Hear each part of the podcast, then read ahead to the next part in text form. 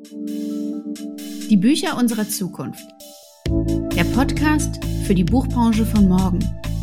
Mit Annika Bach und Anne Friebel. Herzlich willkommen zu unserer neunten Folge von Die Bücher unserer Zukunft. Ich bin Anne Friebel von Paloma Publishing und freue mich gemeinsam mit Annika Bach von der Seemann Henschel Verlagsgruppe heute mal eine ganz andere Folge als sonst aufzunehmen. Heute wird es keinen Input zu Trends und Inspiration geben. Dafür setzen wir den ganzen Fokus auf die vergangene Frankfurter Buchmesse. Das Highlight des Jahres für viele Buchmenschen weltweit. Und dafür haben wir uns heute auch zwei sehr spannende Gäste eingeladen. Zum einen ist uns aus Berlin zugeschaltet Anna Jung, zuständig für Programm und Presse beim Verlag Wohland und Quist. Herzlich willkommen, liebe Anna. Hallo. Und zum anderen haben wir auch Juliane Seifert, Gründerin und Inhaberin der Vertriebs- und Marketingagentur Seifert aus München dabei. Schön, dass du da bist, liebe Juliane. Hallo und danke für die Einladung. Der 2004 gegründete Wohland und Quist Verlag publiziert jährlich um die 20 belletristische Novitäten.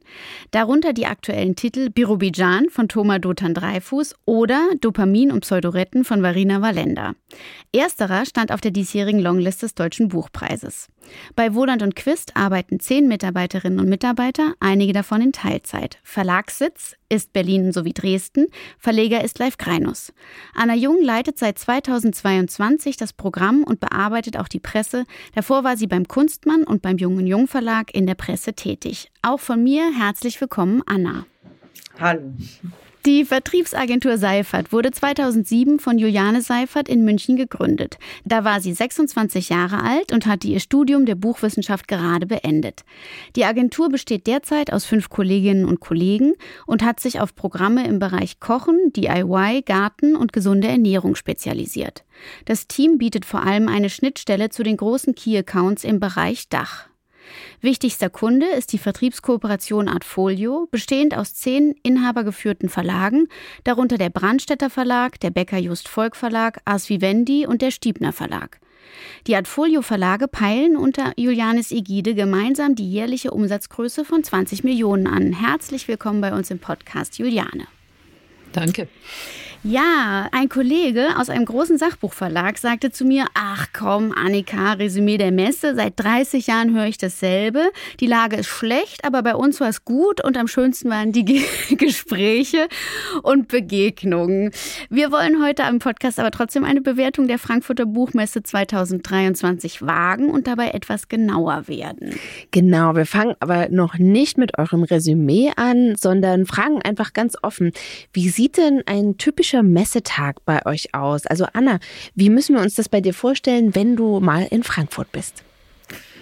Wir teilen uns eine WG, der Verlag. Wir sind zu dritt in einer kleinen Wohnung. Mhm. Äh, in der Früh steht man auf. Man meint, man wird jetzt noch irgendwo hingehen. Frühstücken tut man natürlich nicht, sondern man rennt sofort auf die Messe, drückt sich irgendwo in den Café raus und startet dann voll gleich in den ersten Termin. Und äh, so geht der Tag weiter, Termin nach Termin nach Termin. Dazwischen läuft man ein wenig herum, redet, redet, redet, abends Party und nachts kommt man nach Hause und holt die, äh, ähm, die Nahrungsaufnahme endlich irgendwie nach. und ihr hattet auch einen eigenen Stand mit Wohland und Quiz dieses Jahr auf der Messe. Finden da äh, hauptsächlich deine Gespräche statt? Ja, genau, alle eigentlich bei uns am Stand. Wir sind ja quasi, Anna, äh, auch so ein bisschen ineinander reingelaufen auf der Messe. Ne? Wir kannten uns vorher noch gar nicht persönlich und dann war ich ja am Stand von einem anderen Verlag oh, und dann warst du da und irgendwann, hm, wer, wer bist du denn? Na, Anna Jung. Und dann sagte ich, Mensch, du bist doch am Montag bei uns im Podcast. Und ich habe das Gefühl, das ist tatsächlich auch so ein typisches Messeerlebnis. Man steht irgendwo, dreht sich um und denkt sich, Mensch, ne? Also das, ähm, das nehme ich dann mit total typisch. Es ist auch eben genau dieses, dass man dann sagt, ach, du bist das. Das ja, passiert voll. natürlich auch ständig. Juliane, erzähl du mal, wie sieht bei dir der typische Messetag 2023 aus? Ja, also ich finde das, was Anna gesagt hat, mit äh, man macht wacht morgens auf und rennt ähm, los, das kann ich nur so unterschreiben. Vorher guckt man noch, ähm, ob man die, die Blasenpflaster eingepackt hat und noch so eine Notfallbanane, weil es beim Essen immer ein bisschen eng wird. Ähm, bei uns ist es so, dass wir mit der Agentur Seifert einen klaren Fokus auf ähm, den B2B-Bereich haben. Also wir treffen auf der Messe Handelskunden und Kundinnen und ähm, starten gemeinsam in den Tag ähm, mit meinem Team. Und ähm, dann geht's auch schon los mit den Terminen. Also wir sind tatsächlich teilweise im Halbstundentakt durchgetaktet am Stand der Artfolio Vertriebskooperation und treffen da Handelspartner, treffen Kolleginnen und Kollegen, ähm, sitzen auch mit unseren Verlagspartnern zusammen. Also für uns ist die Buchmesse auch eine wichtige Plattform, um eben alle, mit denen wir zusammenarbeiten, mit unseren Auftraggebern zusammenzusitzen und Buchkäufer sind auch immer wieder dazwischen. Das macht total Spaß zu sehen, wie sie auf unsere Bücher reagieren, was ihr Feedback ist. Und wenn wir so einen Tag, so einen durchgetakteten Tag dann ähm, geschafft haben, dann geht's abends noch zu einem Essen. Also dieses Jahr zum Beispiel hatten wir eine Art Folioessen, wo wir unsere wichtigsten Kunden zu eingeladen hatten, um einen entspannten Abend zu verbringen und auch da nochmal zu gucken, wie geht's denn wem, wer hat welche Ideen und da einfach ja, miteinander den Tag ausklingen zu lassen. Und Juliane, ich weiß, dass es ähm, ja auch in der Artfolio-Gruppe immer viel Diskussion gegeben hat über die Gestaltung des Gemeinschaftsstandes. Und da habt ihr im Laufe der Jahre ja auch euer Konzept richtig verändert und entwickelt. Von ähm, irgendwie einem Gemeinschaftsstand, wo die Bücher einfach gezeigt wurden, zu irgendwie einem Form von Erlebnisstand mit Häppchen und äh, Showküche, weiß ich nicht, aber es war kurz davor. Und ähm, jetzt dieses Mal war es ja ein, ich würde sagen, beusenbeerenfarbener Stand, wo ihr in erster Linie Gesprächsraum hattet. Also man konnte sich gut hinsetzen und reduziert die schönsten Bücher. So äh, würde ich würde ich es beschreiben dieses Mal. Wie viel Quadratmeter waren es und wie ist dieses Konzept für euch aufgegangen diesmal? Genau, also wir waren diesmal in der Halle 3.0 ähm, auf 36 Quadratmetern vertreten und haben sehr klar auch gesagt, wir wollen dann einen Vertriebsstand aufbauen mit einem mit einer großen Klarheit und ähm, der Möglichkeit einfach die Top-Titel zu zeigen, ohne zu kleinteilig zu werden. Und ähm, wir haben halt gesagt, wir treffen dort die Kunden am Stand und ähm, haben aber nicht die Möglichkeit, so wie vor 2019, dass alle Verlage dort ihre Termine machen können. Also wir haben gesagt, Fokus liegt auf Vertrieb und B2B-Gespräche und das hat auch sehr gut funktioniert. Und ähm, genau für unseren, wie hast du unsere Farbe genannt? Ich sage immer einfach lila. Für unseren, für unseren Stand haben wir viel Lob bekommen, weil wir einfach ähm, ja auch gut aufgefallen sind. Es hat richtig Spaß gemacht. Beusenbeere. ja. ähm, und, und sag mal, apropos Trends und Top-Titel, was wollten denn die Einkäufer in diesem Jahr von dir haben? Ja, also was wollten sie? Ich würde das vielleicht noch mal ein bisschen größer fassen. Was wollen Sie insgesamt von uns haben? Mhm. Wir haben ja einen Fokus auf Ratgeber und Sachbuch und ähm, da haben wir ähm, wenn man sich mal die Lesemotive anschaut, dann ist es ja so, dass da die zwei Lesemotive Orientierung und Entdecken ähm, sehr stark vertreten sind in dem Bereich. Orientierung ist so Pilzführer von Kosmos zum Beispiel. Ähm, das sind wir nicht, sondern wir sind für den Bereich und die Lesemotive Entdecken zuständig. Ähm, wenn man zum Beispiel den Titel von ähm, Theresa Baumgärtner sich anschaut, dann ist es hochemotional und ähm, im ersten Moment kennt derjenige, der Theresa Baumgärtner nicht kennt, würde jetzt nicht nach dem Buch suchen. Wenn er aber den Titel in der Hand hat und ähm, entdeckt, dann ähm, sind die meisten sofort überzeugt. Ähm, und das ist tatsächlich das, was die Kunden auch bei uns suchen. Die schönen Bücher, die, die nochmal ein i-Tüpfelchen auf dem Sortiment dann auch ähm, sein können.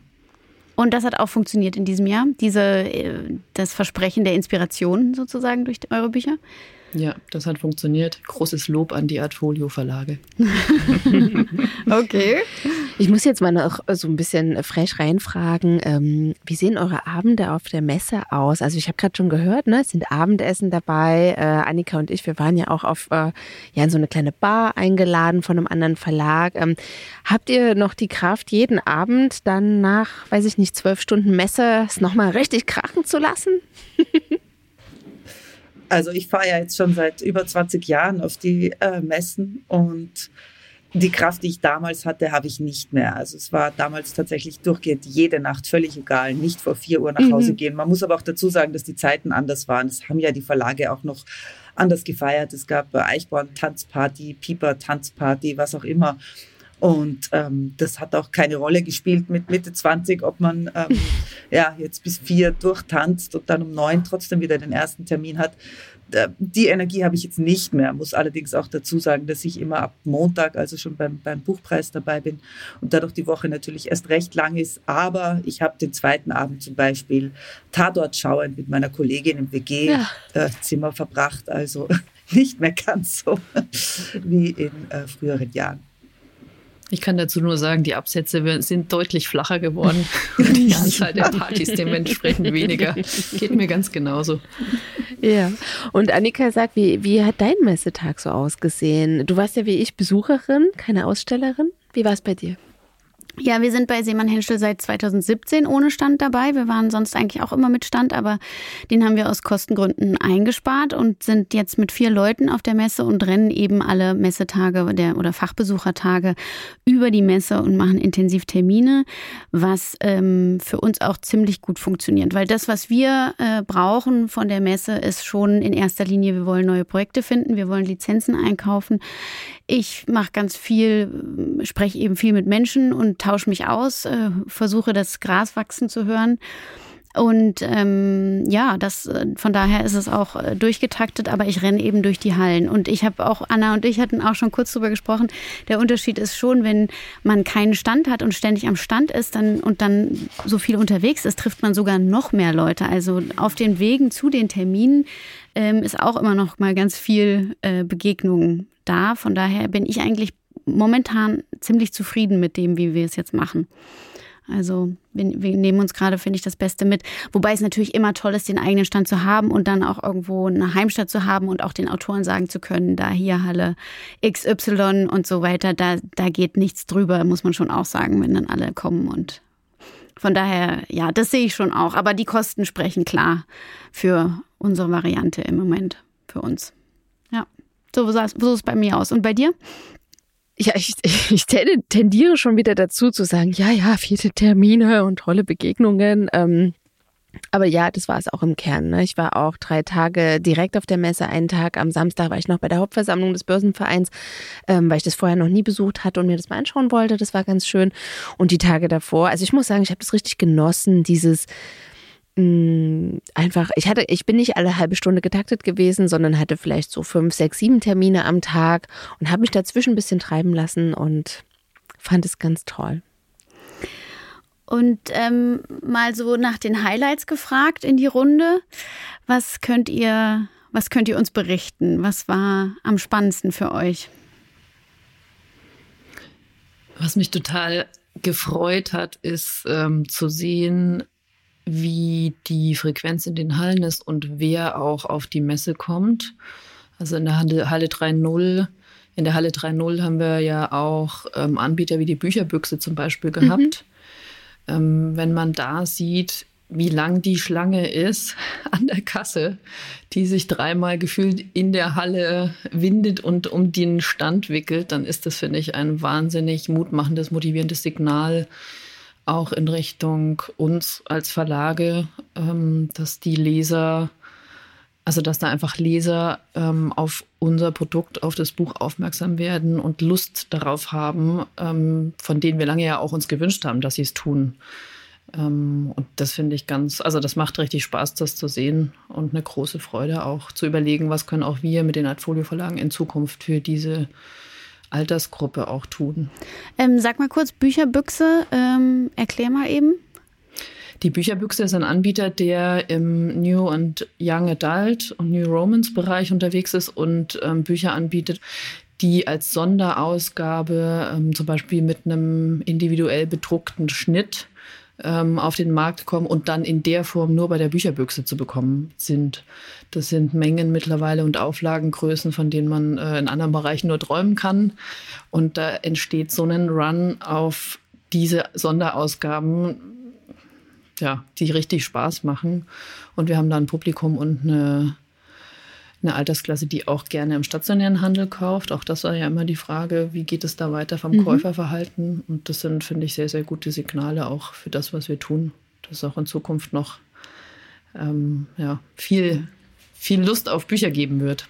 Aber das ist dann, also ich finde es total interessant, weil das genau das ist, was ich jetzt allen äh, immer erzählt habe die letzten Tage. Habt ihr diese seltsamen Schlangen da unten gesehen? Ja, ja, die standen schon wegen Schätzing an und wegen, äh, keine Ahnung, diversen anderen, aber eben auch wegen dieser Bücher mit dem extra Schnitt oder Butter oder mhm. irgendwas und Glitzer und Sonderausgabe. Was ist das? Weiß das jemand von euch? Jetzt habe ich das erklärt bekommen. Ähm, ja, total interessant total interessant. Aber das sind dann alles, es ist New Adult und äh, oder Young Adult und, und äh, New Romance oder sowas. Das ist die Einstiegsdroge. Die Einstiegsdroge, so macht man das jetzt, verstehe. Anna, was war dein Highlight? Mein Highlight, ach, das ist eigentlich immer alles, was ist alles verlagsnah. Ich finde sowas fantastisch, wie wenn äh, Debütantinnen, wie zum Beispiel unsere Varina Valenda jetzt, die auf ihre allererste Messe kam, ihr Buch erscheint, ist heute erschienen, ähm, und dann irgendwie sofort sich in das Getümmel begibt und sofort merkt, wie das, äh, was sie tun muss und wie das geht, sofort Kontakte knüpft, sofort ankommt und eigentlich am zweiten Tag schon ähm, unterwegs ist auf der Messe, als wäre sie ein alter Messehase und immer schon Autorin und Schreibende und ähm, in der Branche unterwegs. Das hat mich sehr gefreut. Das beobachtet man immer wieder gern. Und sag mal zu den Highlights oder vielleicht auch irgendwie ambivalent gesehen, gehört ja vielleicht auch, dass ihr mit eurem äh, Titel auf der Longlist äh, des Deutschen Buchpreises standet, dann nicht auf die Shortlist gekommen seid. Trotzdem hast du gesagt, warst du auch dieses Jahr bei der, bei der Preisverleihung mit dabei. Wie ist denn äh, der Abend gelaufen und wie ist es für euch, auf der Longlist zu sein und dann doch nicht auf der Shortlist? Ja, also auf die Buchpreisverleihung gehe ich sowieso einfach immer gerne, weil es zwar ein bisschen an Glamour verloren hat, aber trotzdem immer noch ähm, ein schöner Abend ist und ein schöner Anfang der Messe. Aber jetzt konkret unser Buch, das auf der Longlist stand, Birobidschan von äh, Thomas Dotan Dreifuß, ähm, war eben auf der Longlist, nicht auf der Shortlist. Und das war ähm, ein Thema, das mich sehr beschäftigt hat jetzt auf der Messe. Ich glaube nicht nur mich, sondern auch diverse andere nicht nur unabhängige Verlage, die auf der Longlist standen. Und das wiederholt sich auch jedes Jahr das Problem, dass man ja erst am Tag vor der Verkündung der Longlist erfährt, dass ähm, dass man drauf sein wird, dann ruft man natürlich sofort bei der Druckerei an und muss nachordern, beziehungsweise im selben Moment kommen auch schon die Großbestellungen ähm, der Barsortimente rein und die bestellen Mengen, die man natürlich nicht lagernd hat. Dann gibt man denen alles, was man irgendwie noch hat, was dazu führt, dass man ab dem nächsten Tag nicht mehr lieferbar ist und die Druckerei mhm. leider ähm, fünf Wochen braucht, um ähm, den Nachdruck zu liefern. Das hieß in unserem Fall, dass die Bücher an dem Tag kamen, an dem die Shortlist verkündet wurde. Und dann äh, erfährt man, dass man da aber gar nicht drauf ist. Mhm. Und ich glaube, so ging es vielen. Das ist seit Jahren das Thema, dass man dann, die behalten die Bücher jetzt erstmal, aber nach Weihnachten kriegt man eine große Menge zurück. Und ähm, wenn man da nicht vorsichtig ist und nicht zum Beispiel am Anfang gleich die Zahlen, die die Barsortimente bestellen, extrem runterfährt, dann ähm, schießt man sich eigentlich selbst ins Knie damit und es ist keineswegs ein Gewinn, sondern ähm, ja, man kommt eventuell sogar mit weniger raus, als man ähm, ohne Longlist reingegangen ist. Also äh, Anna, dein starker Appell, dass wenn irgendwie ein Preis oder eine Listenplatzierung verkündet wird, ganz hartes Management des Bestandes und nicht äh, allen, vor allem nicht von den großen gleich allen Bestellungen nachgeben, sondern eben Teilmengen rausgeben und immer ja. auch noch ein bisschen Bestand behalten. Unbedingt. Ja? Alle Unbedingt. da draußen. Genau. ist genau. wichtig. Das ja. Sehr. Ja. Also ich muss sagen, äh, mein Highlight dieses Jahr war ja eher so ein bisschen ein Gänsehautgefühl. Ähm, ich war ja auf ein Panel eingeladen ursprünglich von dem internationalen Publish Her Netzwerk äh, für Frauen im, äh, in der Publishing Industry quasi. Und es ist leider abgesagt worden aufgrund der geopolitischen Lage. Und ich konnte mich aber mit einer Verlegerin treffen, die ebenfalls auf dieses Panel ursprünglich eingeladen war. Das ist Apita Das gewesen, die Verlegerin von Yoda Press aus Indien. Und mit der hatte ich ein so schönes Gespräch, ähm, dass sie so überschrieben schrieb mit We are a global sisterhood of publishing. Und es hatte so einen guten Spirit. Ich hatte das Gefühl, Mensch, das ist, wenn auch jetzt nicht äh, als, äh, im Sinne von Sisterhood, aber das ist so auch wirklich dieser Geist der Messe gewesen. Ich habe mich mit ganz vielen Menschen so verbunden gefühlt und für mich war wirklich dieses Gespräch ein totales Highlight. Das wollte ich einfach nochmal teilen hier in der Runde. Ja, das ist schön, was das ist. Schön. Ja. Verbundenheit, finde ich auch, ist ein, ein großes mhm. Thema, habe ich mir ja auch notiert gehabt, als ähm, was uns alle ausmacht und so weiter. Also das, das passt gut.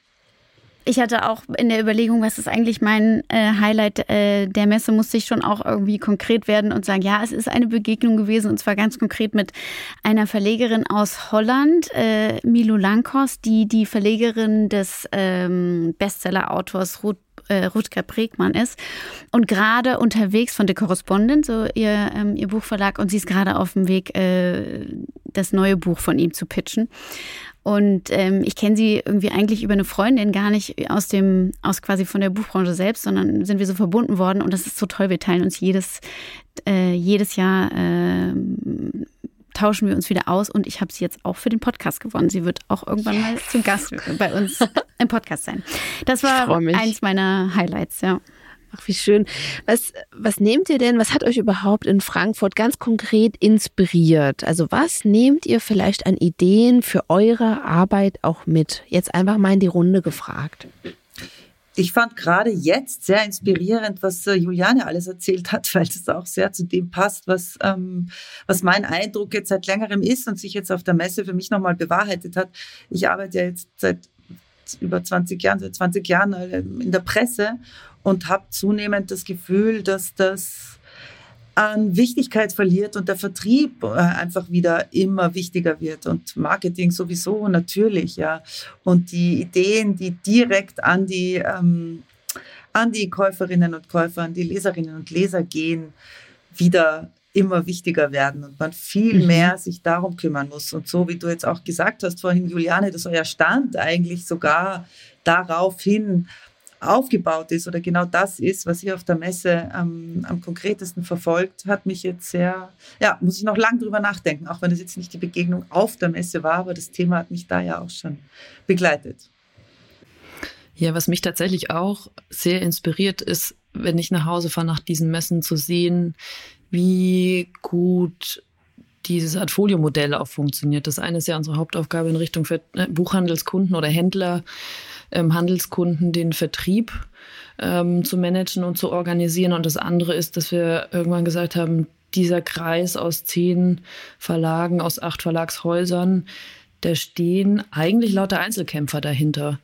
Und wie können wir aus diesen Einzelkämpfern eine Gemeinschaft, eine Gruppe machen? Wie können wir den Austausch unterstützen und fördern? Und ähm, die Idee ähm, haben wir finde ich, sehr gut umsetzen können. Und das sehen wir immer, wenn wir uns treffen, wenn wir uns sehen, wenn eine Buchmesse ist und dieses gemeinsam und miteinander und dieses sehr mhm. offene, vertrauliche ähm, Austauschen auf Augenhöhe, das funktioniert super gut. Und immer dann sehen wir es eben. Ja, dann, dann ist es spürbar, dann ist es für alle erlebbar.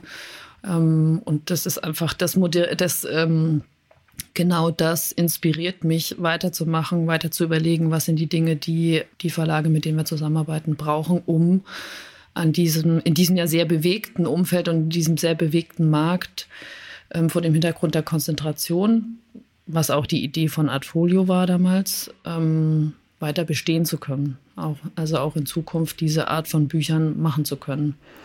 Anna, das ist ja auch vielleicht für euch oder vertrieblich sich zu, äh, also interessant, sich vertrieblich zu verbinden mit anderen Verlagen, die eben, man sieht es bei Adfolio, es sind ja recht ähnliche Programme. Das ist ja auch das Interessante, dass es äh, schon auch unter anderer, unter anderen Vorzeichen Menschen davon sprechen könnten, dass sie vielleicht Konkurrenten sind. Sind sie ja aber gerade nicht in dieser Konstellation, sondern sie, sie sehen sich eben gemeinsam als ähm, stärker als als Einzelkämpfer. Kannst du dir vorstellen, dass ihr vertrieblich auch in so eine Form von Zusammenarbeit geht? Ähm, ich habe das ja gerade mitgemacht bei Jung und Jung. Also bis ich vor einem Jahr zu Wohland und Quiz gewechselt äh, bin, war ich bei Jung und Jung auch noch lange bevor der Verlag an äh, Daniel Kamper verkauft worden ist. Und die Idee von Kamper, der damals dann Jung und Jung gekauft hat und auch Schöffling, war ja genau das, eine Vertriebskooperation aufzubauen. Und äh, die Grundidee war, dass er in jedem der drei deutschsprachigen Länder einen Verlag hat, dass er damit anfängt und man, äh, und man so ja, eine Vertriebskooperation schafft. Das hat er jetzt ja auch gemacht. Das nennt sich Liberté, glaube ich, und da ist jetzt auch, sind auch ja. andere Verlage inzwischen dabei. Also es machen ja viele viele in der Art oder auch so Sachen wie, also viele gehen ja bei den größeren zumindest auf den Vertriebswegen unter ein Dach oder jetzt der Unionsverlag bei CH Beck und so weiter gibt es ja ganz viele Beispiele inzwischen. Ähm, natürlich ist die Idee ähm, sehr, sehr gut. Haben wir auch alles schon überlegt. In der Tat steht alles natürlich im Raum und ähm, wird auch immer mehr dazu, äh, ja, wird immer mehr in die Richtung gehen, dass da viele sich zusammenschließen und das gemeinsam gemacht wird. Ganz sicher wird bei uns wahrscheinlich irgendwann auch passieren. Ja, und ist auch genau die richtige Antwort auf die Konzentration auf Handelsseite. Ne? Das ist ja quasi unser großer Treiber auch an der Stelle. Ja. Annika, was nimmst du mit von der Messe? Ähm, also ich muss sagen, ich bin schon auch relativ nachdenklich ähm, nach dieser Messe. Ich fand, dass auch viele Fronten ähm, aufgemacht worden sind entlang der Frage auch, ähm, wer darf, äh, aus welcher Haltung kann Literatur geschrieben werden, müssen wir betroffen sein, um über ähm, Themen reden zu können und über etwas schreiben zu können. Ähm, und was, was, was kann Literatur? Ich denke, sie kann eigentlich alles. Und so dieses Angebot vom Dialog, was wir sonst immer auf den Buchmessen ja immer gegeben haben, habe ich in diesem Jahr ähm, schon auch öfters gesehen, dass, äh, dass es eigentlich eher äh, eine Front aufgemacht wurde, sei es jetzt ähm, auch ähm, bei der Eröffnung oder sei es auch äh, eben in der Diskussion, als dass der Dialog immer gewonnen hat. Das hat mich äh, auch zum Teil sehr nachdenklich gemacht, muss ich sagen. Ich weiß, dass Anna dazu auch ähm, äh, darüber nachgedacht hat. Ja, in, ähm, mehreren, mehrere Richtungen habe ich darüber nachgedacht. Einerseits jetzt ähm, uns als Verlag betreffend, das, was du am Anfang gesagt hast, mit äh, worüber darf man eigentlich noch schreiben, darf man über, darf man sich in Personen hineinversetzen als Erzählende oder Erzählender, ähm, die einem, die ganz anders sind als man selbst. Also in, in unserem Fall ist es eine eine Cis-Frau, die einen Roman geschrieben hat aus der Perspektive einer Transperson. Und ähm, ja, das ist auf mehrere Widerstände gestoßen. Also ich habe oft gehört, was hat sie für eine Berechtigung, aus dieser Position herauszuschreiben.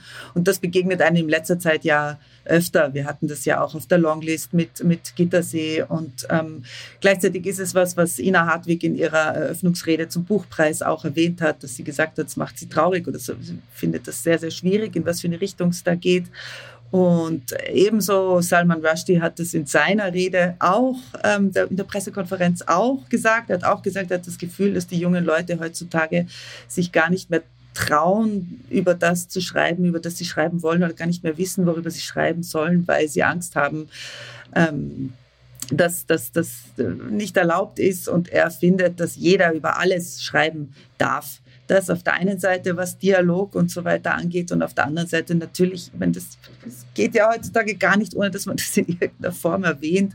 Äh, der ganze Nahostkonflikt im Moment, das ist natürlich, hat das, war das auf der Messe spürbar. Und wir haben ja auch einen Autor aus Israel eben vorhin genannten Thomas äh, Dotan Dreifuß, der ähm, ganz viele Auftritte hatte unter anderem ähm, gab es eine Solidaritätslesung für eine palästinensische Autorin, deren Preis hätte verliehen werden sollen, was dann auf der Messe nicht stattfinden durfte, weshalb sich mehrere jüdische Autorinnen und Autoren eine Stunde hingesetzt haben und aus ihrem Buch gelesen haben.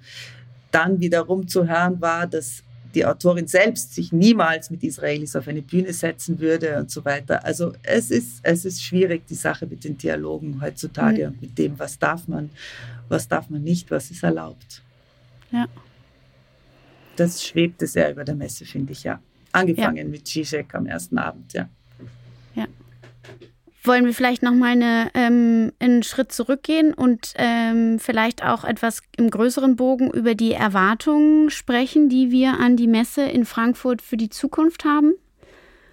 Ich habe, weil wir das vorhin auch hatten mit den langen Schlangen, die du so schön beschrieben hast, Juliane, wie sie sich so um die Stände schlängeln, die sind natürlich von außen betrachtet diese langen Schlangen, die beim Weg sind, man sich durchkämpfen will. Und es waren ja auch schöne Bilder, wenn man da gesehen hat, wie die Leute quer über den über die äh, Agora irgendwie äh, anstanden, um irgendwo in den Saal reinzukommen, um äh, zu bekommen, was sie wollen. Und es gibt ja inzwischen auch so einen äh, Artist-Bereich, aber vielleicht kann man das in Zukunft tatsächlich noch ein bisschen besser handeln, die Treffpunkte, wo, wo diese Schlangen entstehen, damit die 3-0-Halle nicht ganz so ähm, äh, undurchdringbar wird für alle, die von A nach B wollen. Du meinst also, dass man so richtig auch schon einplant, aha, da kommt jetzt die Bücherbüchse und die haben einfach traditionell an Samstag und Sonntag oder auch schon davor, ja, das war ja auch schon in den Fachbesuchertagen,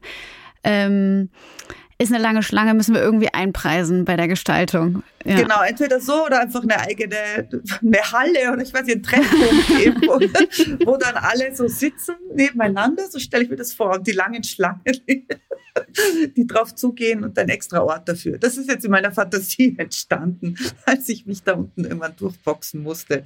Aber ansonsten ist es natürlich ein wahnsinnig schönes Zeichen. Ich meine, wie herrlich, wie herrlich, wie du auch sagst, dass so viele ähm, ja, die Bücher haben wollen. Wie schön.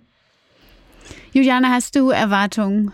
Ja, also tatsächlich ähm, fast sogar noch mehr davon, weil es einfach gut für uns als Branche ist, für das Produkt, was für das wir alle arbeiten und für das wir brennen und unsere Leidenschaft haben.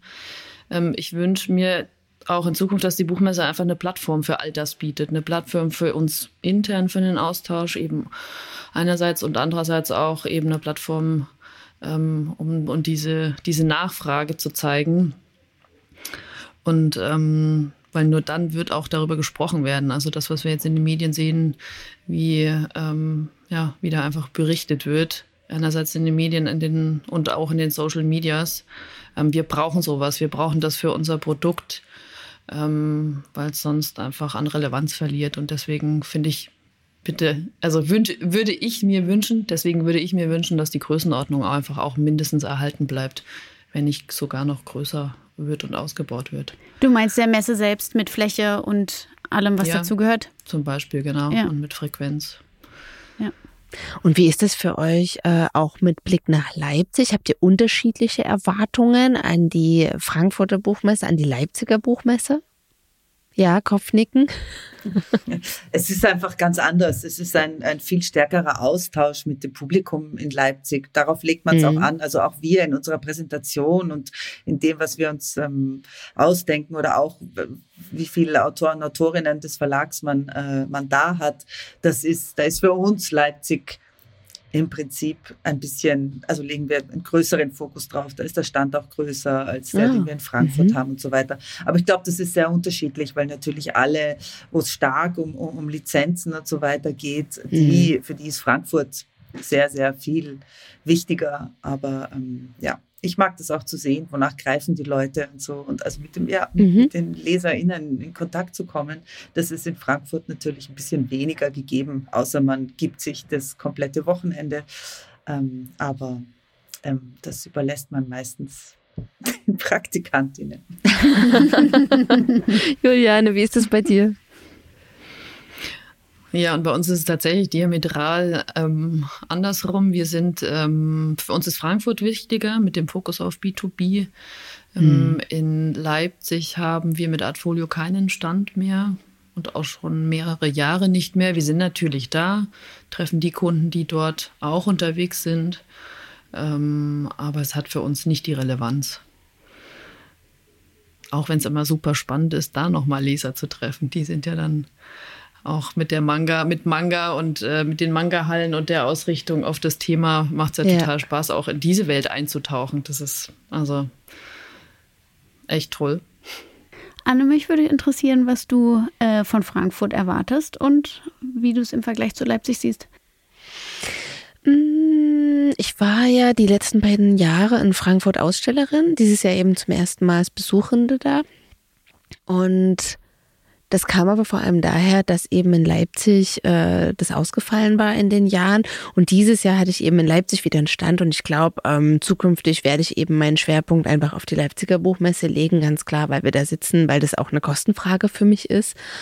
Ähm, aber obwohl ich weiß, dass beide Messen unterschiedliche Schwerpunkte haben, sind sie für mich ähm, ja ähnlich wichtig, ähnlich spannend und die relevanten Buchmenschen, finde ich, die trifft man, also nicht nur die Lesenden, sondern eben auch alle Menschen so aus der Branche, ähm, bis auf vielleicht die internationalen KollegInnen oder auch die AgentInnen. Die Agenturen sind, glaube ich, in Leipzig nicht ganz so präsent, aber ich finde, sonst trifft man auf beiden Messen die Book People, die mir sehr am Herzen liegen.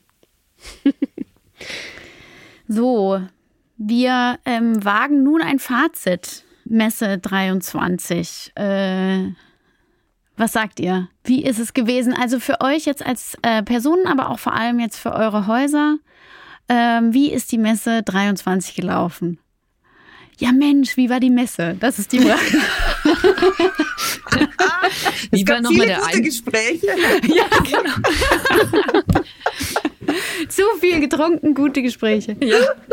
Und es ist einfach ein irrer Motivations- und Energieboost. Jedes Jahr wieder. Mhm. Also das ist, ich finde, das kann man eigentlich blanko unterschreiben, dass es einfach Spaß macht. Und wenn man nach Hause fährt, dann hat man viele, viele neue Ideen, Begegnungen und äh, Gedanken im Kopf. Ich finde das, also, ich finde das einmalig. Immer wieder gerne.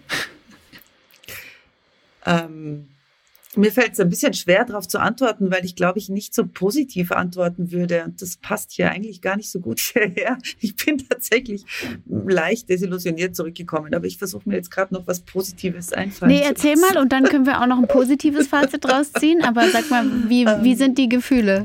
Wie, wie ist die Einschätzung? Naja, die Gefühle waren natürlich. Ähm, eben sowieso belegt, weil wir den israelischen Autor da hatten.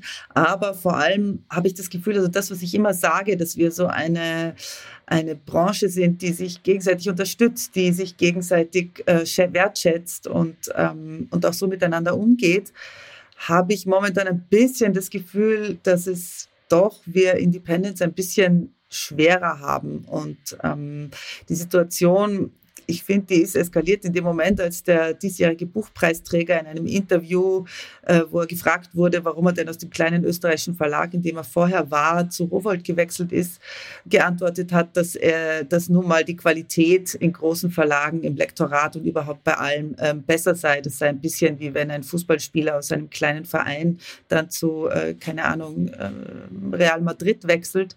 Und ähm, das finde ich ehrlich gesagt eine ganz schreckliche Aussage natürlich. Und aber die, von der Gesamtaussage her stimmt das leider. Und das ist auch was, was mir im Buchhandel stärker auffällt, immer mehr und auch bei den äh, Agenturen, bei den Autoren, Autorinnen selbst, bei den Jungen, dass die tatsächlich denken, ähm, die Qualität ist, es ist besser, bei einem bei Surkamp rauszukommen als bei, keine Ahnung, Roland Duquist, weil die sind halt größer, aber ähm, auch die kleine Designerin ums Eck, die ihre Klamotten verkauft, ist äh, ja ganz sicher nicht schlechter als ein H&M.